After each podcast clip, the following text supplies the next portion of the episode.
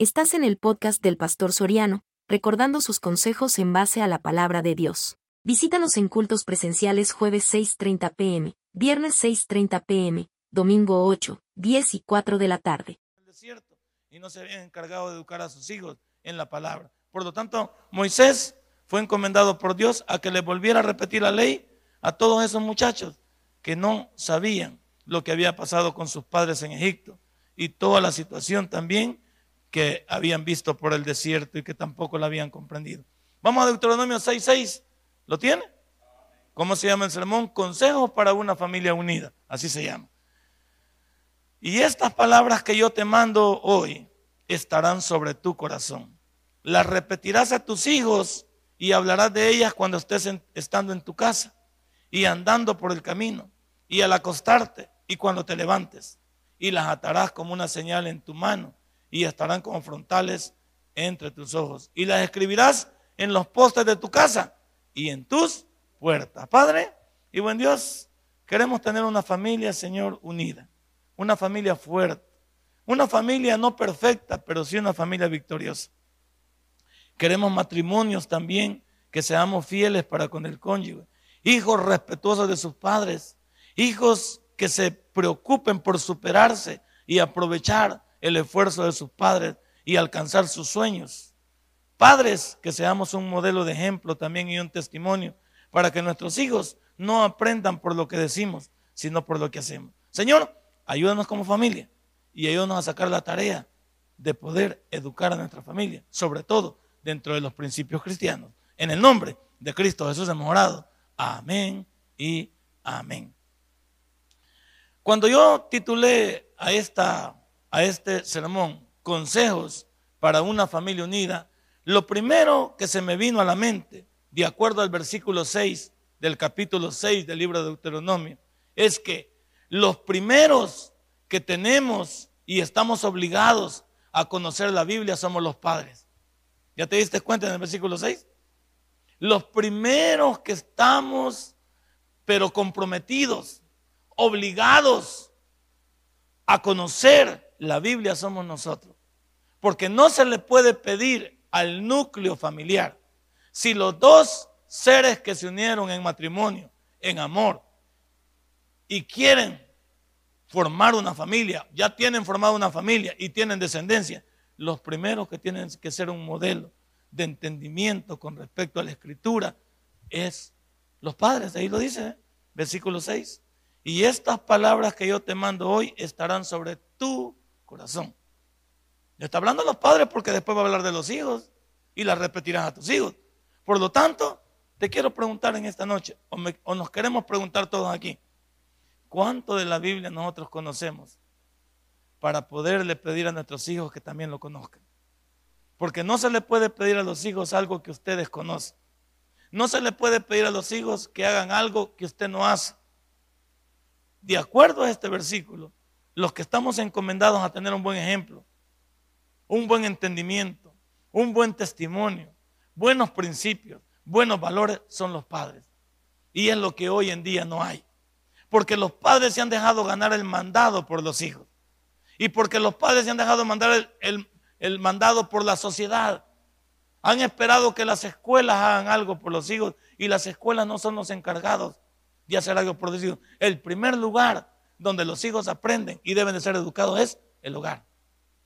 Y si la familia no está versada, en primer lugar los padres, sobre el dominio de la palabra de Dios, ¿cómo benditos podrán enseñar a sus hijos si usted no tiene nada que ofrecer?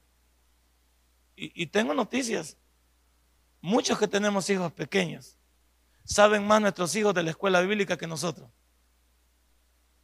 Es más, muchos de nuestros hijos nos hacen preguntas que nosotros no conocemos la respuesta. Y ellos tienen dudas porque el maestro tampoco les contesta, tampoco les dice, tampoco les, les ayuda, porque hay maestros también que posiblemente vienen mal preparados. Y el niño, en su afán de aprender y es una esponjita, quiere conquistar el mundo, él hace preguntas y necesita respuestas. Y cuando haga respuestas no las encuentra en su casa, ¿dónde las va a buscar? en la calle. Pero el problema es que las respuestas de la calle son confusas y dañinas. Ya sabemos nosotros y los que hemos pasado por, que ya estamos en los 80 y hemos pasado por la etapa de la juventud, por eso no, no critico mucho a los jóvenes. Porque los que estamos viejos ya nos equivocamos. Porque los que estamos viejos no hemos sido buena pieza. Porque los que estamos viejos ya mordimos el polvo. Porque los que estamos viejos ya metimos la pata. Pero hay que entender por qué. No es cierto que nosotros cuando no teníamos respuesta en la casa, la buscamos en el amigo. ¿Y qué es lo que los amigos nos decían? ¿Tú crees que el amigo estaba bien orientado o bien versado? El amigo te ofrecía un trago para sacarte del mundo real. Te ofrecía un cigarro. Te ofrecía marihuana. Te decía, no, venite, vamos, a, vamos al, al antro de perdición, vamos a la cantina. Vamos al bar, vamos a una, a una discoteca. Venite, vámonos de parranda. Venite, vámonos para el mar. ¿Y cuántos de nosotros tuvimos esas amistades? Y esas amistades le confiamos nosotros nuestro, nuestro futuro, pidiéndoles consejos que muchos de nosotros fracasamos porque los tomamos. Y no eran culpables nuestros amigos. Nuestros amigos no fueron culpables de nuestra derrota. Nosotros desde el momento que pedimos ayuda ahí y sabíamos que esa ayuda no iba a venir correctamente y la tomamos, era nuestra responsabilidad. Pero ¿cuál es el primer lugar donde los hijos necesitan respuestas? En la casa. Y si esas respuestas no las tienen con sus padres, no las tienen con su madre, con su padre, entonces ¿dónde benditos van a ir? Pero claro, para aconsejar a nuestros hijos, el padre y la madre deben vivir bajo el temor de Dios. El padre y la madre deben de entender que lo primero que tienen que hacer en el hogar es predicar con el ejemplo. No basta decirle a los hijos que se porten bien. Hay que hablarlo con nuestra manera de comportarnos. Que el niño nos quiera imitar por lo que nosotros hacemos bien. Que el niño quiera ser como nosotros porque entiende que sus padres lo están ayudando para que conquiste el mundo de manera diferente. Pero hay muchos padres, perdónenme, que estamos desquiciados de la mente. Porque queremos que nuestros hijos hagan algo que nosotros no somos capaces de hacerlo. Pero es que no estamos versados en la Biblia. Muchos de nosotros no, le, no leemos la Biblia. Muchos de nosotros no oramos. Muchos de nosotros no venimos a la iglesia. Y diría yo cuando podemos, no, no, no hablo de que aquí hay que pagar metidos. No hablo que hay que venir toda la semana. No, no, no. Hablo de que cuantas veces usted necesita aprender y especialmente cuando uno necesita aprender, uno siempre busca donde hay. Y muchos de nosotros debemos de entender que el alcance para conocer todo lo que queremos y no entendemos, puede ser que el predicador diga algo que yo no comprendo y lo puede entender en ese culto. Por eso mi pregunta sigue en pie. ¿Quiénes son los primeros obligados a conocer la palabra de Dios? Los padres. ¿Quiénes son los primeros en saber lo que la Biblia dice? Los padres. ¿Quiénes son los que deben de entender el mensaje de Dios para trasladarlo a la familia? Los padres. Pero voy a decir algo también, y lo voy a decir con mucho respeto. Hay muchos de nuestros hijos que tienen una mejor perspectiva y un mejor testimonio que los padres. ¿Sí o no? Hay muchos hijos que nos dejan con la boca abierta.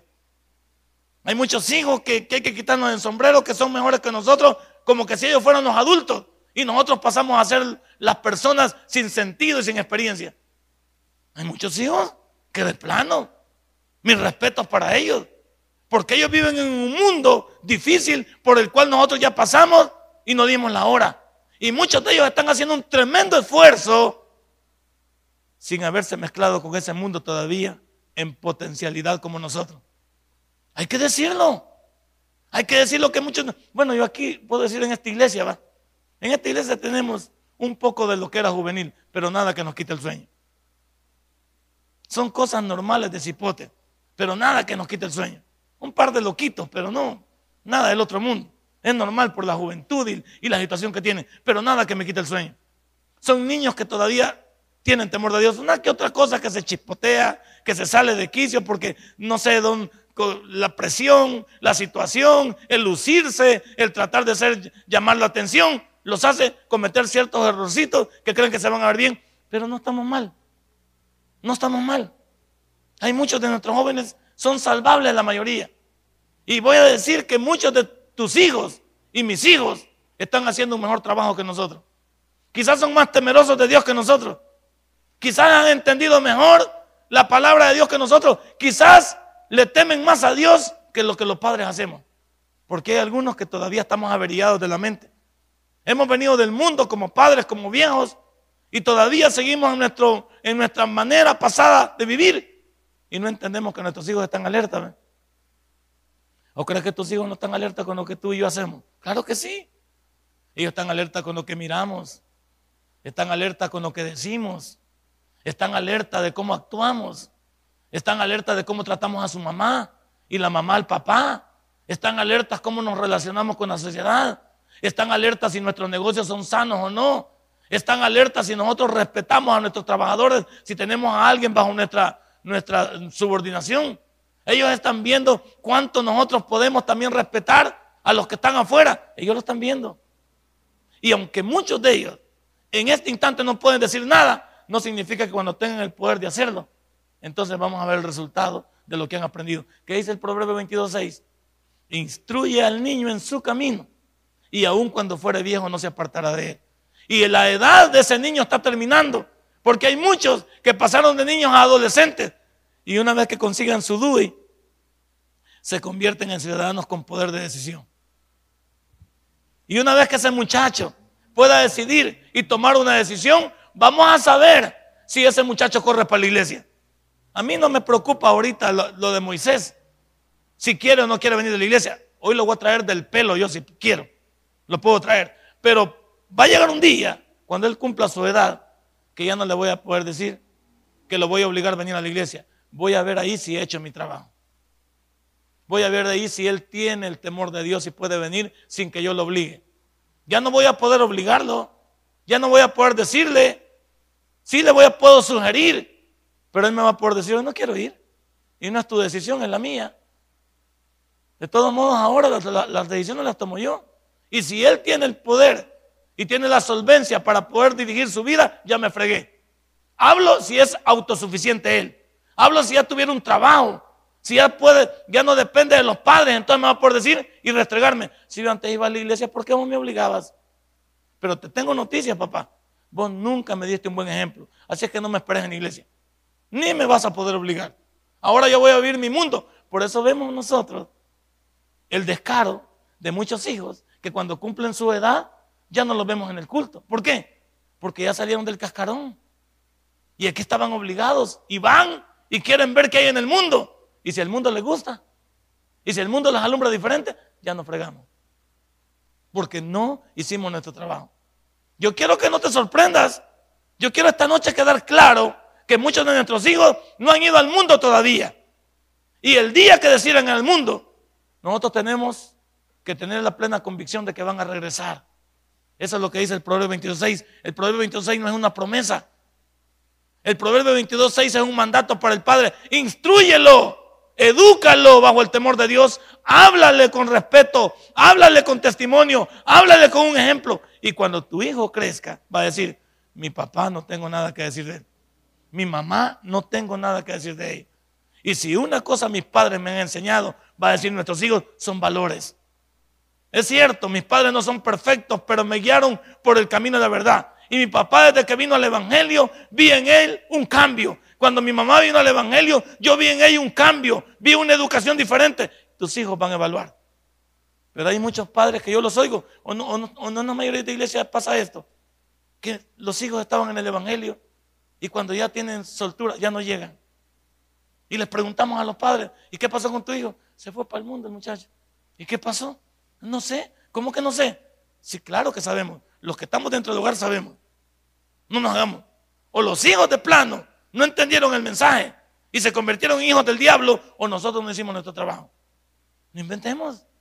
Yo quiero despertar en usted y en mí el no sufrir por nuestros hijos porque uno sufre con el fracaso de ellos. Porque uno llora con el fracaso de ellos. Porque cuando pasen algo en la vida de ellos, ahí vamos nosotros. Cuando caen en la cárcel, no va el gobierno, no van los amigos, no van los vecinos, no van sus compañeros de trabajo. Los parientes somos los que vamos al, al penal. Somos los que vamos al hospital. Somos los que nos acompañamos ante, ante el fracaso. Cuando una niña sale embarazada, ¿quién? El gobierno le da los pampers. Ellos le ayudan. Cuando se siente abandonada, no, somos los padres. Por eso yo quiero en esta noche dejar mi entendido de mi sermón en consejos para una familia unida que quienes son los primeros obligados a conocer la palabra de Dios y ponerla en práctica somos los padres. Y nuestros hijos van a demandar eso. Papá, tú nunca fuiste modelo para mí. Papá, tú ibas a la iglesia pero nunca cambiaste. Papá, tú ibas a la ¿Cuántos, ¿Cuántos hemos oído los consejos de la hermana Patti Beltrán cuando dice muchos hijos que se llegan a quejar con ella al, colegio allá de Luz de Israel? Y dice, mi papá no está en nada. Si usted conociera a mi papá en la casa es por gusto. Él va a la iglesia, él es diácono, él es pastor, él es aquí. Pero mi papá no tiene nada que decirme. Porque mi papá no ha cambiado. Yo cuando oigo eso, no es que me dé risa, me pongo a temblar. Porque te puede dar risa ahorita, porque no ha pasado nada. Pero cuando te comas el producto del fracaso de los hijos, vamos a chillar, vamos a llorar. Y, hay, y hay personas que vamos a poner todo lo que tenemos con la posibilidad de que nuestros hijos cambien y no hay dinero, no hay razón que pueda cambiar a un hijo cuando ha decidido destruirse. No hay. Yo conozco personas que tienen mucho dinero y lo pondrían al, al servicio porque su hijo cambiara y no lo hay. No lo hay. A mí eso me da temor. Y mira que soy pastor, no me estoy poniendo aquí como la última cual decir, a mí me da temor. Porque mi trabajo en, pocos días se va a ver el resultado. En pocos días veré yo con los últimos dos que me quedan qué he hecho de mi, de mi testimonio, de mi vida, si he comprendido la palabra de Dios y si le he podido poner en práctica en mi casa. En segundo lugar, ¿cuál es el objetivo de Dios para que tú y yo como padres conozcamos la Biblia? ¿Cuál es el propósito de Dios? Ya lo conoce, ¿verdad? En el versículo número 7, ahí dice, las repetirás a tus hijos y hablarás de ella cuando estés estando en tu casa y andando por el camino y al acostarte y cuando te levantes. Ahí está. ¿Cómo podré yo iluminar a mi hijo? ¿Cómo podré yo ayudar a mi hijo? ¿Cómo podré aconsejar a mi hijo? ¿Cómo podré comprender a mi hijo? ¿Cómo podré yo en realidad guiar a mi hijo si yo no conozco los fundamentos de la palabra de Dios? Y los proverbios están llenos de consejos para familias, para padres y para hijos que estemos entonados en qué decirle a los, hijos.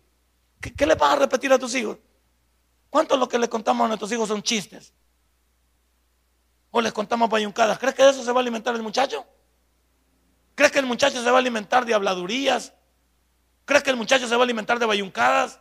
¿Qué le, qué le está repitiendo al muchacho? Y algunos no estamos repitiendo nada. Ellos lo están viendo que no estamos haciendo nada. Ellos están viendo que somos una decepción para ellos. Y ya te dije, el problema de ahorita es que ellos no pueden decir nada, porque están bajo nuestra tutela. Pero una vez que puedan decir algo, van a decir hasta lo que nos duela. Y yo debo estar, yo debo de estar seguro de lo que he hecho.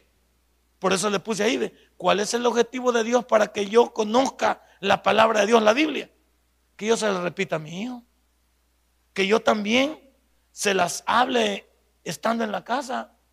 Aquí habla también del altar familiar y habla también de la lectura bíblica mañanera y andando por el camino y al acostarte y cuando te levantes. Ahí está. ¿Qué es lo que hacemos nosotros? ¿Qué podemos, ¿Qué podemos llevar? ¿Qué ven nuestros hijos en nosotros? ¿Ven estos modelos? ¿Cuántos de nosotros hemos abandonado las cosas que edifican en la familia? Porque nos hemos vuelto una familia, como dice la, serie esta, una, una familia que es moderna. Así nos hemos vuelto. Antes era la familia peluche. Ahora se salieron del guacal, porque no es la familia peluche. Ahora nos quieren decir que una familia moderna es esa que tienen ahí. ¿Nuestros hijos saben eso? Hoy nuestros hijos pueden diferenciar cuando la sociedad les está pidiendo que legalicen el matrimonio gay? ¿Entienden nuestros hijos eso? ¿Entienden lo que es el, lesbianismo, el homosexualismo? ¿Entienden nuestros hijos que ellos no vienen con, un gen equivocado? Porque cuando alguien me dice que, que alguien nace homosexual, me está diciendo que Dios se equivocó. Así me están diciendo a mí. Cuando alguien me dice que alguien nace homosexual, me están diciendo que Dios tuvo un problema de fabricación con esa persona. Y yo te pregunto, ¿acaso Dios no hace las cosas perfectas? No inventemos. Y bastaría poner chulón a la persona para, para preguntarle qué es, pues. Póngalo chulón delante de un espejo y pregúntele, ¿qué tenés? Y, y a partir de eso hablemos. Dios no te puede haber puesto algo que, que te iba a hacer estorbo y no te iba a ayudar. Dios tuvo que ponerte algo con lo cual iba a edificar Él en tu vida y en la vida de los demás. Y, yo debo estar dispuesto, de acuerdo a lo que conozco, a decirle a mi hijo cuando me haga estas preguntas, cuando él me pregunte y me diga qué pienso del homosexualismo. No te escondas, contéstale, contéstale qué sabes del lesbianismo, contéstale qué sabes acerca del alcoholismo, contéstale qué sabes acerca de la drogadicción, contéstale qué, sabes a través del, sexo, del sexo libre, acerca de que protégete nada más y vive tu vida loca, contéstale. No lo critiques porque somos buenos para decir, bicho, eso no se hace. Eso ya lo sabemos, porque ya nos han dicho más de alguna vez, eso no se hace. Expliquémosle por qué eso no se hace. Expliquémosle las consecuencias del VIH.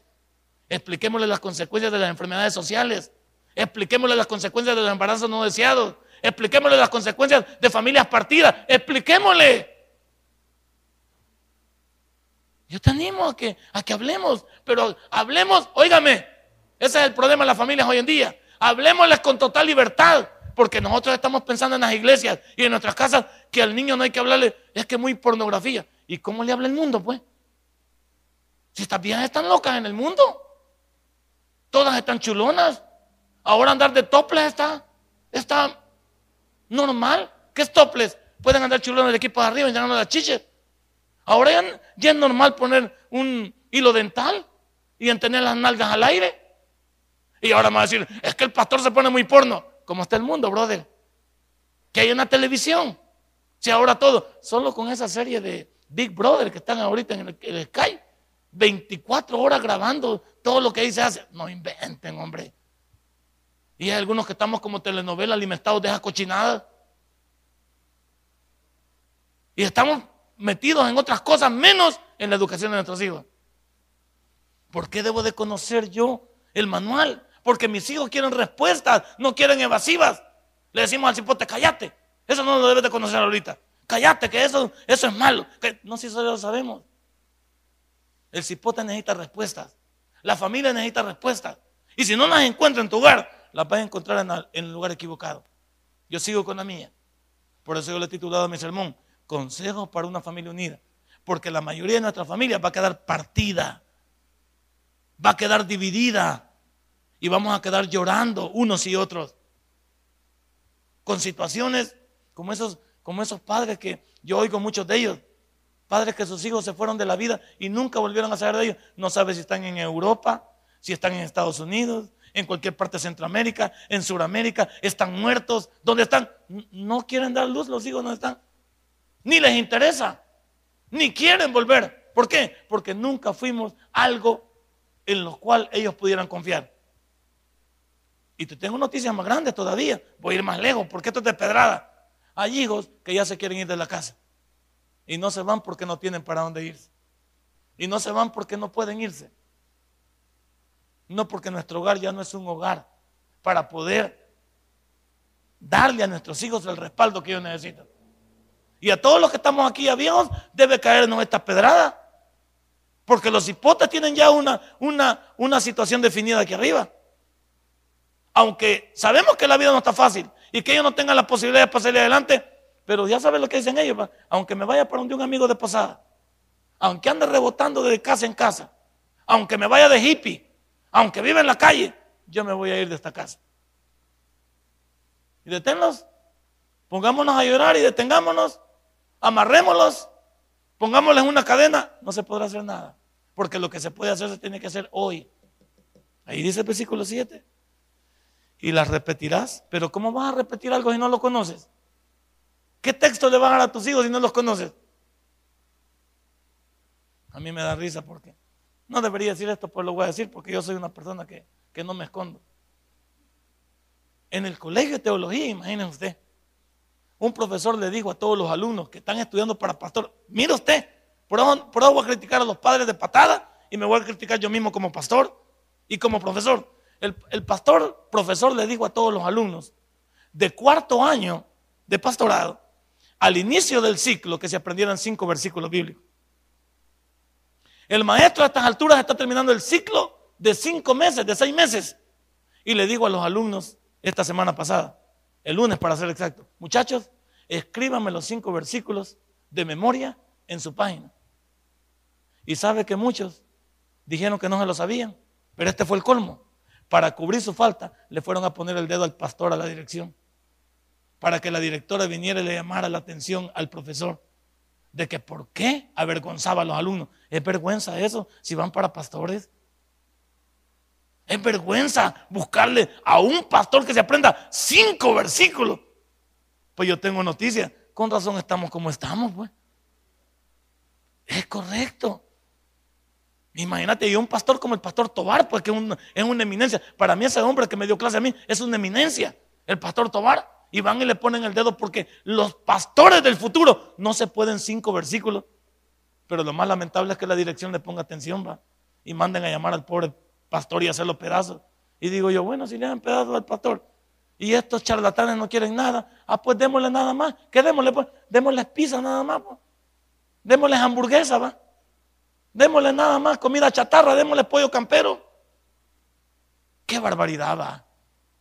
Yo digo, ¿cómo pueden ir los alumnos a ponerle el dedo a un maestro que les quiere enseñar a un grupo de pastores del futuro? Ahora, pues, yo digo esto, no lo tengo que decir porque parecería una, satanización.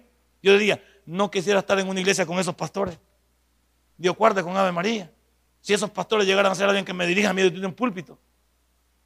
Si son cobardes, porque no quieren aprender y todavía van a decir que pueden ir a una iglesia y enseñar. ¿Qué van a enseñar? Ahora te pregunto, no estoy equivocado yo cuando dice, y la repetirás a tus hijos. ¿Qué le vas a repetir si no conoces nada? ¿Qué le vas a decir a tus hijos si tú no tienes alma con qué hablar? ¿Qué le vas a decir a tus hijos si te falta el testimonio? ¿Qué le vas a pedir a tus hijos si tú no vives como el Evangelio dice? Este es el problema de hoy en día del Evangelio. Este es el problema hoy en día en el Evangelio. Que somos, lo que tú dijiste, mediocres. Ahora somos maruchá. No, ahora las iglesias no queremos complicarlo la vida, ni los pastores. Y cuando hay sermones como este que estás diciendo ahí, a esta iglesia ya no vengo. Porque en esta iglesia me hablan muy golpeado. El pastor parece un bravucón. El pastor, no. Si lo que estamos hablando es la realidad. Eso es lo que queremos. Yo conozco una iglesia de las más grandes de Estados Unidos. Que a las personas que contratan en esa iglesia para predicar les prohíben hablar del infierno. Ya usted sabrá a qué iglesia me estoy refiriendo. Les prohíben hablar del infierno, les prohíben hablar del pecado, les prohíben hablar de todo aquello que le meta miedo a la congregación. O sea que entonces hay que decirle, hermano, písanlo. Hermano, vamos de besito todos juntos. O con ósculo santo, hermano. Ahí la llevamos, hermano. Aquí vamos de nada más. Ahí la lleva. Ahí la lleva, hermano. Ahí la lleva, no se preocupe. No, el pecado hay que atacarlo. Porque si el pecado no lo atacamos, en el futuro nos va a destruir o no. Claro. ¿Qué estamos haciendo con nuestros hijos? ¿Cómo le voy a repetir a mis hijos si yo no tengo nada? De la abundancia del corazón habla la. Ni Juan 3:16 se pueden algunos, imagina. ¿Qué le vas a decir al niño? ¿Qué le vas a decir al niño? Niño, aprendas de 20 versículos y el viejo atarantado no se puede ni uno. Ah, qué lindo, ¿verdad? Está bien chulo decirle al niño que él aprenda y el niño dice, ¿y vos? Yo nunca te he oído a vos que digas nada. Porque hay veces no, muchos de nosotros solo repetimos lo que oímos. Y si lo que oímos está malo, mientras que un buen cristiano, cada vez que se le predica, lo pasa por el filtro de la Biblia. ¿Dónde dice eso, pastor? ¿Dónde está escrito, pastor? Por eso me encanta el pastor Alduchin. Porque el pastor Alduchin, cuando discute con alguien, usted puede escuchar todas las preguntas que le hagan al doctor Alduchin en cualquier ponencia que tenga y cualquier discusión con otro pastor. Y la mayoría de pastores que discuten con él discuten sin base bíblica, a la brava. Y él discute con ellos con la Biblia. Les menciona versículos, les menciona porciones. Y todos los demás a la brava quieren hacerle creer. No es así. A la gente no se le convence con el garbo, se le convence con el conocimiento de la palabra de Dios. Y la repetirás a tus hijos y hablarás de ellas cuando estés en tu casa. Y andando en el camino y al acostarte y cuando te levantes. ¿Cuánto de esta palabra que dice y andando por el camino? ¿A qué se te viene a la mente cuando la palabra dice andando por el camino? Y no nosotros caminamos todo el día por trabajos, negocios, vamos a entrevistas, vamos a, citas médicas, vamos a bancos. ¿De qué hablamos cuando andamos ahí? ¿No es cierto que a veces solo basura hablamos? Contamos chistes, hablamos de la J. Lowe, hablamos de Messi, de la Cristiana Ronaldo, hablamos del Barcelona, hablamos del Real Madrid, pero lo que menos hablamos es de Dios. De Dios no hablamos ni pepa, ni supo la gente con quien estaba hablando. Según la gente estaba hablando con don Porón Pompón. Nunca supo que estaba hablando con un cristiano porque nunca le dijimos, nunca le dijimos, mire, y usted conoce al Señor Jesús como su salvador personal. Yo me congrego en el tabernáculo, pero no se preocupe que no hay ninguna religión. Pero quisiera participar en lo que yo conozco. No, no le dijimos nada. Y la persona posiblemente a suicidarse va a ir después de, esa, de ese momento, porque no sabemos si estaba esperando una consulta médica, no sabemos la respuesta que le iban a dar de un examen.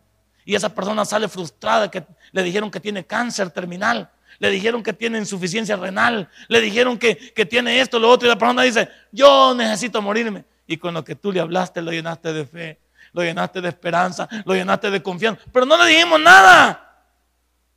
Andando por el camino. ¿Qué hablamos cuando andamos por el camino? Cuando vamos en el bus, ¿qué hablamos? Hasta que nos ha puesto el cuchillo, le decimos al ladrón que somos cristianos. Y yo soy hermano. Pues aquí no me fuiste hablando nada. A la par del mañoso iba. Aquel que saca la cuchilla ya como a las tres cuadras, sacó la cuchilla y la puso aquí y dijo, hey, todito para acá. No, yo me colgué en el tabernáculo. Pues no me dijiste nada cuando entraste. Pues ya aquí venías hablando basura conmigo. No me dijiste absolutamente nada. Así que cayendo para acá. Yo hasta dudo de que vos seas cristiano. Pero si algún día soy, ahí Dios me tiene que hablar. Bueno, dijimos. Igual cuando nos montamos al bus, hasta que chocó el bus. No, espérate. Y después de que volvimos en sí, porque el sopapo quedamos nulos, nos acordamos que éramos evangélicos. Y cuando despertamos, ¿dónde estoy? ¿Dónde estoy, hermano? Yo soy cristiano, para honra y gloria del Señor, ya cuando está todo trantado. ¿Qué acaso no podemos salir iluminados de Dios de nuestros hogares? De eso estamos hablando. Y, eso y las congregaciones de hoy en día no tienen eso. Las congregaciones de hoy en día no queremos eso. Estamos más entusiasmados, mundo, mundo, mundo, pero nada de Dios. En tercer lugar, que este sermón que ya no lo vamos a terminar hoy, vamos a dejar la otra parte para otra semana. Porque apenas estamos en introducción y son cinco puntos aquí que tenemos. O sea, la paginita todavía aguanta. La importancia del buen ejemplo. Llámele usted testimonio de la familia. ¿Dónde está eso? 8 y 9 del capítulo 6 la importancia del buen testimonio, del buen ejemplo en la familia. Mire lo que dice. Y las atarás como una señal en tu mano. Y estarán como frontales entre tus ojos. Y las escribirás en los postes de tu casa y en tus. Y no le está hablando a los hijos, le está hablando a los padres. Ahora voy a decir, voy por partes. ¿Qué es atarlas? Cuando la Biblia habla de atar, habla de como que usted se ponga una cadena. Ya veo las cadenas que a usted le gusta, que se las pone uno y tiene la gran argolla, que no la quiere andar escondida, sino que se la saca en la camisa, porque la quiere exhibir, que la cadena es así de gruesa y tiene un dije cholo, una gran estrella de David. La tiene usted ahí. Entonces es una gran chachona la que tiene aquí, que cada quien que lo ve dice, mira qué cadenota la que anda es. Este viejo, si mira qué cadena. Y yo creo que es de 14 quilates ese oro. No, dice otro, es de 10. No, me parece, y me parece que es oro italiano. Y ahí va. Ese tipo de, llamado de atención es lo que la gente debería ver en nosotros. Cuando nos ve a nosotros, ve un cristiano, ve un hijo de Dios, lo ve con un llamativo. Todos los que se ponen, por ejemplo, a mí los, los morenos en Estados Unidos, ellos llaman la atención, ¿sí o no? Cuando tienen pisto, compran esas cadenas gruesas y le ponen, que se las ponen hasta aquí como que les queda de babero de volado. ¿eh? Porque ellos quieren llamar la atención. Ellos quieren que, sepan que son diferentes, que ya tienen pisto, que son llamativos hasta su manera de, se fija su manera de caminar, de hablar, este, oyen una canción y comienzan a moverse, a bailar. Son llamativos, ellos llaman la atención. Son específicos en llamar la atención. Pues yo quisiera que la palabra que está ahí, las atarás es lo mismo. Pongo un rótulo aquí que dice, yo soy un hijo de Dios. Y nuestros hijos ven que ese rótulo que dice hijo de Dios, no lo, lo traigo a la iglesia. Porque ¿qué hago con ese rótulo? Cuando ya me voy, me lo quito y lo doblo. Entonces cuando ya voy en el carro, ya voy ultrajando al bicho. Y el bicho, ¿y que no venís del culto, pues, viejo loco? No, así en la mente dice, va. Y este viejo loco que no viene del culto, va. Ah, es que ya guardó el rótulo. Diácono, Nelson Leonor, aquí, diácono, aquí grande. Pero el rótulo ya lo guardó, o sea, como ya guardó el volado, ya guardó el volado. Aquí dice, Pastor Soriano. Ya guardé la corbata, ya la guardé, entonces ya la, ya la puse, ya no se me nota. Y las atarás, llamo la atención. O sea, soy hijo de Dios aquí, en la calle, en mi casa, donde quiera que ande, soy un hijo de Dios. No solamente aquí. Y la, y la manera que venimos los cristianos es que solo en la iglesia somos hermanos. Y los hijos dicen, pues este viejo está loco. Porque solo en la iglesia, mi papá solo en la iglesia es diácono. En la calle es diácono, pero el diablo. El pastor también, solo en la iglesia es pastor, porque en la, calle también es pastor del diablo. Porque los hay también. Y las atarás, la lucirás, llamarás la atención. Y luego dice, como una señal en tu mano. Como una señal en tu mano. Si siempre también tú puedes ponerte una esclava, se pone un reloj que llame la atención. La gente, no porque a veces uno se lo saca, que lo quiere lucir, que toma la foto uno así. que se vea el gran Rolex. ¿Sí? Quiero llamar la atención. Quiero llamar la atención. La esclava, ¿qué hago? No la escondo. La tiro, aquí la gran esclava. Y, la, y la hago chola para que cuando me venga para adelante se me agarre hasta acá. Y dice que esclava la de ese maestro. Y dice, que dan ganas de arrancársela, ¿sí o no? Pues eso que lucimos, ojalá fuera también bíblico. O no por eso los judíos se ponían también esas cajitas de que se ponían hasta cosas aquí de texto bíblico. El judío se ponía textos bíblicos aquí. ¿Para qué? Para recordarse que era un hijo de Dios. Andaba su cajita. Andaba puesto algo aquí donde sacaba sus textos bíblicos para leerlos y aprenderlos. No, pero ya hoy en día no va. Hoy hermanos en la iglesia, diabólicos en la calle. Hermanos en la iglesia, diablos en la casa. Porque en la casa ya estamos hablando malas palabras. Y en la clase ya estamos viendo pornografía. Y en la casa ya estamos hablando carajadas. Ah, pero acaba de venir del culto el hermano. Se le fue la espiritualidad. Aquí ya casi danzaba con el hermano la guitarra, va a darle. Yo pensaba que estaba hasta ungido. Y de repente llega a la casa y se le fue la unción al hermano. ¿Por qué tan rápido? Eso es lo que está hablando la Biblia cuando llama la atención. Y dice, y estarán como frontales entre tus ojos. Aquí ve lo que hablábamos ahorita. Los textos se los ponían aquí ve. Para que les recordaran que eran hijos de Dios. Ellos lo hacían por lucirse. Porque los fariseos se lucían. Los judíos se lucían. Cuando te pones algo aquí entre tus cejas o nos llama la atención algo pegado aquí. ¿Dónde se, se ponían los tatuajes de este muchacho al principio? Aquí.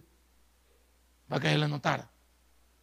Aquí decía gran MS o gran 13.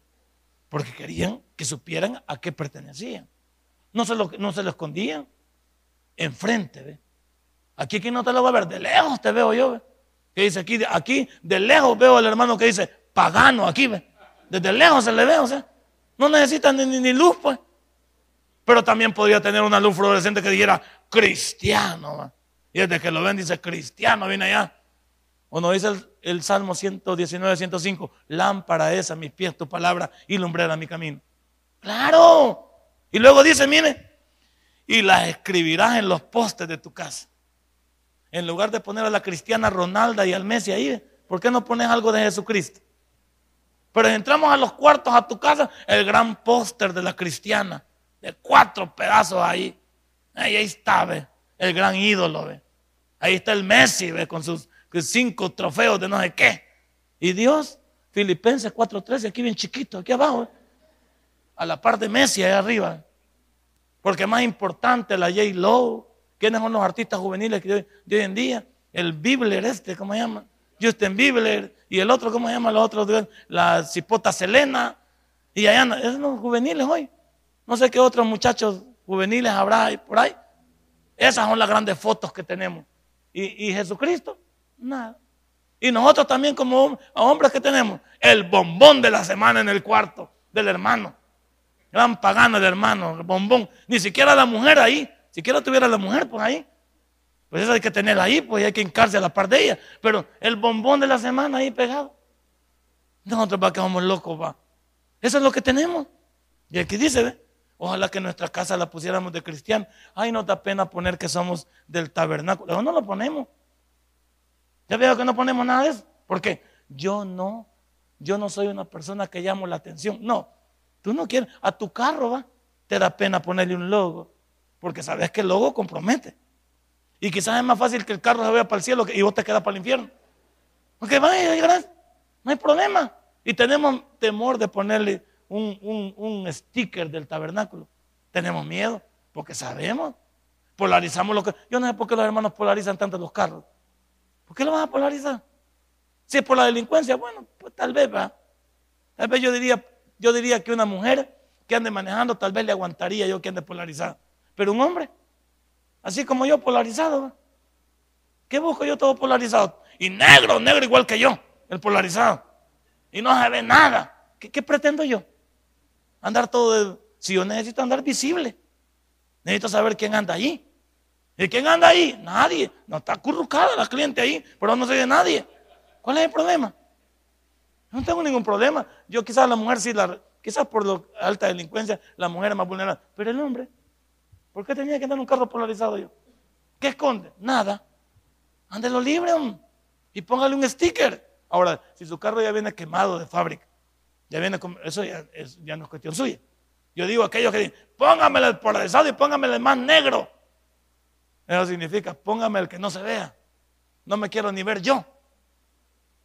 ¿Qué, qué pretendemos? Ahí lo dice. Y las escribirás en los postes de tu casa y en tus puertas ni en las puertas decimos ahí.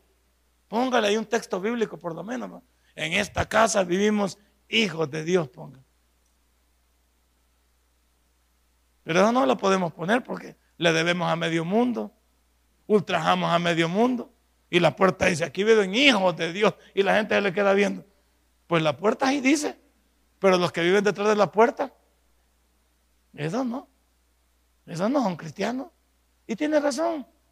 De eso hablamos. Y aquí comienza mi sermón. Por lo menos uno le vamos a dar.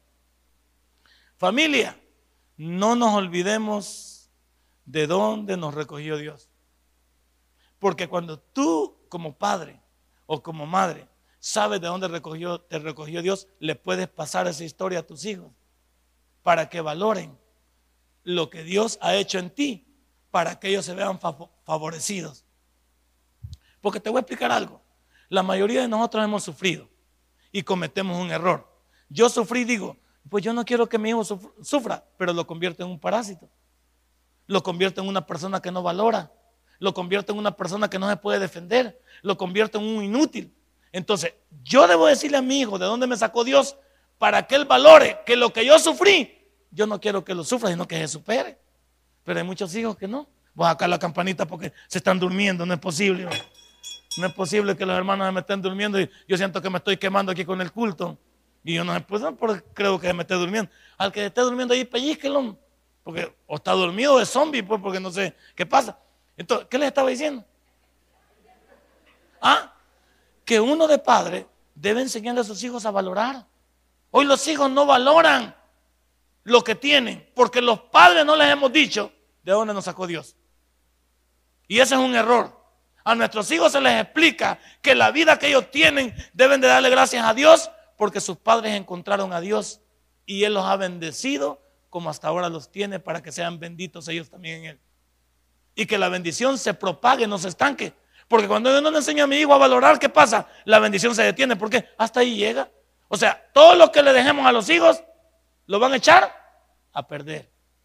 No hay dinero, no hay cosas que le puedan dar a tus hijos que no lo puedan hacer pedazos en un día. Porque tú sabes que cuando hay, cuando hay algo de donde sacar, aparecen los talepates. Aparece gente que ni conoces. Porque donde hay esas cosas, y mira lo que dice, ¿de dónde lo saqué yo? Mira el versículo 12. Cuídate de no olvidarte de Jehová que te sacó de la tierra de Egipto, de casa de... Contémosle, contémosle que éramos bolos arrastrados. Hay, padres que no me gusta porque le esconden a sus hijos y se tratan de poner como la madre Teresa Calcuta, como que la señora nunca ha hecho nada. O el padre se pone como que Fray Martín de Porres, como que él sin plan. No, hombre, si todos cometimos un error, Yo a mi hijo nunca le he escondido. Nunca le escondí que me he equivocado y que mis equivocaciones no las deben ni imitar, ni se le ocurre imitar. Yo no le pido a mi hijo que se parezca a mí. Le digo a mi hijo, ni en locura te quiero que te parezca a mí. Quiero que seas diferente. Quiero que entendas que vos podés ser una persona diferente y que podés tomar todo el talento que hoy tenés para poder proyectarlo en algo de bendición. Pero contémosle, contémosle al niño que probamos la marihuana y qué, qué ocasionó. Antes de que se lo diga el amigo, contémosle al niño que probamos la cerveza y qué sabor tiene para que él se pueda entender, saber. Contémosle al niño que, que le fuimos infiel a la mamá y que por eso nos fue mal y nos toparon en la procuraduría y que tuvimos este problema y que tenemos un hijo fuera del matrimonio. Contémosle y que eso no es bueno, contémosle. Pero hay padres que tenemos guardado el secreto, el cipote. ¿Por quién, ¿Por quién conoce el cipote la vida de nosotros? Por los amigos, por los parientes, por un loco que escuchó qué pasaba con nosotros y le vino a contar. Y los padres y los hijos se decepcionan y dicen, papá, ¿por qué no me lo dijiste vos? Vos me lo hubieras contado con, con, detalles me hubieras dicho, papá, ¿por qué te equivocaste? Y yo te hubiera disculpado. ¿Por qué no fuiste capaz de esconderme esto si yo soy tu hijo? ¿Por qué los hijos deben de saber la vida de nosotros por terceras personas? Cuando yo puedo decir a mí, hijo, hay cosas que no se les pueden contar, porque no son de circunvencia, pero hablo de aquellos fracasos que los involucran a ellos y que les podemos ahorrar, les podemos ahorrar la fatiga. Yo le digo a mi hijo, mira, el alcoholismo no te lleva a ningún caso. Si vos querés experimentarlo, allá vos. Pero te digo que el alcoholismo es una de las cosas más graves. Y, no es fácil luchar con esa situación. Yo te lo digo por ser una persona que, que mordía el polvo, que fui una persona que anduve tirado, que la gente me menospreciaba, que la gente no quería tratar conmigo, que aburría a mis parientes, aburría a mis amigos. Pero si tú quieres tomarlo, tómalo. ¿Se le hace conciencia al niño o no? ¿Se le cuenta al niño o no? ¿Se le dice al niño? ¿Se le cuenta? ¿Por qué? Porque él necesita saberlo de primera mano que no somos, no somos perfectos. Que somos personas que venimos averilladas al, Evangelio, que venimos destrozadas. O nos dice el versículo ahí, cuando dice Egipto, ¿de qué está hablando? Del mundo. Cuando dice Egipto está hablando de destrucción. No le ignoremos. ¿Te acuerdas de jueces? ¿Te acuerdas de jueces 21, 25? ¿Quieres ir conmigo a jueces 21, 25? Ve por favor conmigo. Y no vayas a cometer este error con tus hijos. No lo vayas a cometer, por favor. 21, 25 de jueces. Por favor, padre de familia que estás aquí y muchacho que estás aquí, si tu padre está atarantado, no le sigas la corriente a él. Si tu mamá no pega una, no le pongas atención a ella. Porque Dios también te puede bendecir a ti. Vamos, 21, 25 lo tienes. Y en estos días no había rey en Israel. Cada uno hacía lo que bien le es que los padres no le habían enseñado a sus hijos a comportarse bajo el temor de Dios. Y te tengo noticias. Entre el libro de Josué y el libro de jueces hay una diferencia. El libro de, de Josué significa el libro de la conquista, el libro de la victoria. Jueces significa el libro de la derrota, el libro de la destrucción. Tuvieron 14 jueces, 16 jueces y siempre cayeron en maldición, siempre cayeron en subordinación, siempre fueron perdedores, siempre estuvieron oyendo. ¿Por qué? No, que los padres no le enseñaron a conocer a Dios. O sea, que lo que Josué les dijo en 24.15 de Josué, no lo pusieron en práctica. ¿Qué les dijo Josué en 24.15 de Josué? Escogeos hoy a quien sirváis, pero yo y mi casa serviremos a Jehová. Eso no se cumplió. Eso no se cumplió. Josué tenía la buena intención de ver que sus, su parentela, sus hermanos podían poner en práctica, que sus familias entendieran que estaban, tenían que estar cerca de Dios. Pero la ya jueces no lo, no lo entendió así y vivieron como querían. Por eso dice, y en estos días cada quien hacía lo que mejor le parecía. ¿Y cómo vivimos hoy, hermano? Lo mismo. La gente dice, no se meta metido en mi vida. No se ha metido. Yo vivo mi vida. Yo la quiero vivir como quiero. Y la psicología, y los, y los, y los sociólogos, y los psicólogos, y los psiquiatras, todo. Hasta el Ministerio de Educación ha caído en eso. Dice que a los niños hay que irlos pasando de grado aunque no, aunque no sepan nada, porque no hay que traumarlos. No, y traumados ya están y no saben ni leer. Hoy vemos hipótesis en tercer grado que no saben ni leer. Las tablas de multiplicar, ¿quién se las sabe? La conjugación de verbos, ¿quién? Y podemos seguir. Si salen grabados los hipótesis, ¿no? No saben nadita. Vaya que cuando los mandan a un trabajo y les van a hacer un examen de su de grado, de sus conocimientos básicos, no dan una. No dan una. Yo estuve en una empresa de las mejores ah, autobuses de este país y me tocaba entrevistar a personas para trabajo. Por Dios, da lástima agarrar gente que no sabe ni, poner su nombre siquiera. No se entiende. Preguntas básicas sobre sus carreras y gente preparada. Y había que decirle, ¿usted dónde estudió? Y hasta me animaba yo a ofenderlo. ¿Quién le regaló el título a usted? Usted no, no, no conoce lo que... Si usted vino a aplicar para esta plaza, debería de saber que esta plaza tiene ciertos conocimientos básicos que usted no puede ignorar. Lo demás se lo enseñamos aquí. Pero lo básico usted no lo puede ignorar. Alguien va de contador. Si yo le pregunto qué es la partida doble, eso es de base. ¿Qué es cargo y abono? Eso es de base. ¿Cuáles son las cuentas de pasivo? Es de base. Las cuentas de capital es de base. Las cuentas de deudor es de base. Las cuentas de, balance es de base. Eso no, no tiene vuelta. No tiene vuelta. Si tú no sabes ni siquiera eso, por gusto. Pero quiere de contador. ¿De contador de poste o de qué? ¿De contador de qué? ¿De qué quieres? Es por lo mismo. No hay. No hay instrucción. No hay dedicación. Entonces jueces Daba lástima. Ahora, no solo te acuerdas de jueces, ¿te acuerdas de Deuteronomio? ¿Qué te acabo de decir de Deuteronomio? Que en Deuteronomio, todos los que salieron de Egipto, ninguno pasó a la tierra prometida. En 40 años, Dios mató a dos millones de personas. Porque si entraron los menores de 20, significa que en el desierto fueron naciendo hijos. Y esos que fueron naciendo en el desierto eran los que iban a entrar a la tierra prometida. De toda la generación que salió de Egipto, dos millones de personas, Dios los mató en 40 años. ¿A cuántos mató diariamente? Quiero que vayas a tu casa y dividas a través del calendario judío entre 360 días en 40 años a cuántos mató diariamente Dios para dejarlos en el desierto. Y te voy a ir más largo. De la generación pasada solo Josué y Caleb entraron ni siquiera Moisés. Entonces Dios, cuando te digo que te acuerdas de Deuteronomio, Dios obligó a Moisés a que le repitiera la ley porque había una generación que sus padres no se habían preocupado por enseñarles de Dios. Y Moisés dijo, no pueden pasar a la tierra prometida si no conocen de Dios.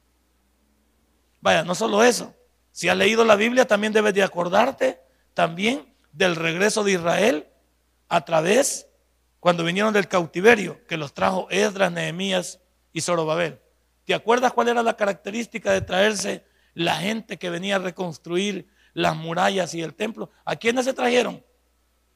A los que no se habían contaminado, a los que habían emparentado con mismos judíos, no se habían emparentado con babilónicos. También no se trajo a los que tenían negocios ya con los babilónicos. Le digo, me voy a llevar a los que guardaron su fe, a los que guardaron su cristianismo. No me voy a llevar gente contaminada. Sorbabel, Edra y Nehemías. Y te invito a que leas esos tres, libros, Edra, Nehemías, los leas juntos. Y me digas si se trajeron a alguien que no sabía cómo se llamaba. Porque Edra y Nehemías dijeron, no nos llevamos a cualquiera. Nos vamos a llevar a aquellos que se guardaron para Dios. Porque si fueron fieles en un lugar extraño, van a ser fieles aquí con nosotros. Ahora piensa, y con esto finalizo. ¿Cómo están nuestros hijos? Si nuestros hijos, esto piensa, mira padre que está aquí conmigo, piensa esto conmigo y piénsalo realistamente. Si nuestros hijos salieran hoy al mundo, ¿serían capaces de no someterse a Él? ¿Serían capaces de regresar? ¿O se van a quedar? El mundo los va a alucinar porque les tengo noticias jóvenes. El mundo es un espejismo, pero todo lo que tienen allá, uno lo saborea porque la carne lo pide. Pero sus consecuencias son lo lamentable. No es que nos vamos a poner aquí cursis de decir, eh, eh, hermanos jóvenes, el pecado es chuco. Y que... No, pues sí, sí, ya vemos que es chuco. Pero es bueno. En el pecado sabe, sabe sabroso en el mundo. Las consecuencias son las malas. Y eso es lo que no le A un joven no le, no le diga a usted lo malo que es. A un joven dígale cómo puede salir de esa maldad. Por eso a un niño no se le dice, portate mal. ¿Qué se le dice? Portate bien porque la maldad la trae pegada. ¿A quién le enseñó el cipote a escupirte la comida en la cara? Y todavía la nana dice, qué simpático el niño, me escupió la comida. Al niño hay que enseñarle que eso está mal y hay que darle su manadita. Esto no se hace. El niño va a entender y dice, ¿qué pasó aquí? ¿Me están diciendo que esto no lo vuelvo a hacer? Sí, porque si, si te escupe la cara una vez, te la vas a escupir y ya después no lo vas a poder detener. Ya no lo detener. Ya no se puede, porque al niño se le enseñan modales desde pequeño. ¿Qué hemos hablado esta noche? Porque nos quedó todavía varios temas por discutir, pero hablé de consejos para una familia unida. Y los padres estamos comprometidos a darle a nuestros hijos el buen ejemplo. Así es que tus hijos estarían mejor al lado de Dios que al lado del mundo. Denle un fuerte aplauso a nuestro Dios. Padre, y buen Dios, te doy gracias en esta noche. Gracias por la palabra. Gracias por el consejo. Tú eres grande y maravilloso. Si este mensaje ha impactado tu vida, puedes visitarnos y también puedes buscarnos en Facebook como Tabernáculo Ciudad Merliot. Sigue con nosotros con el siguiente podcast.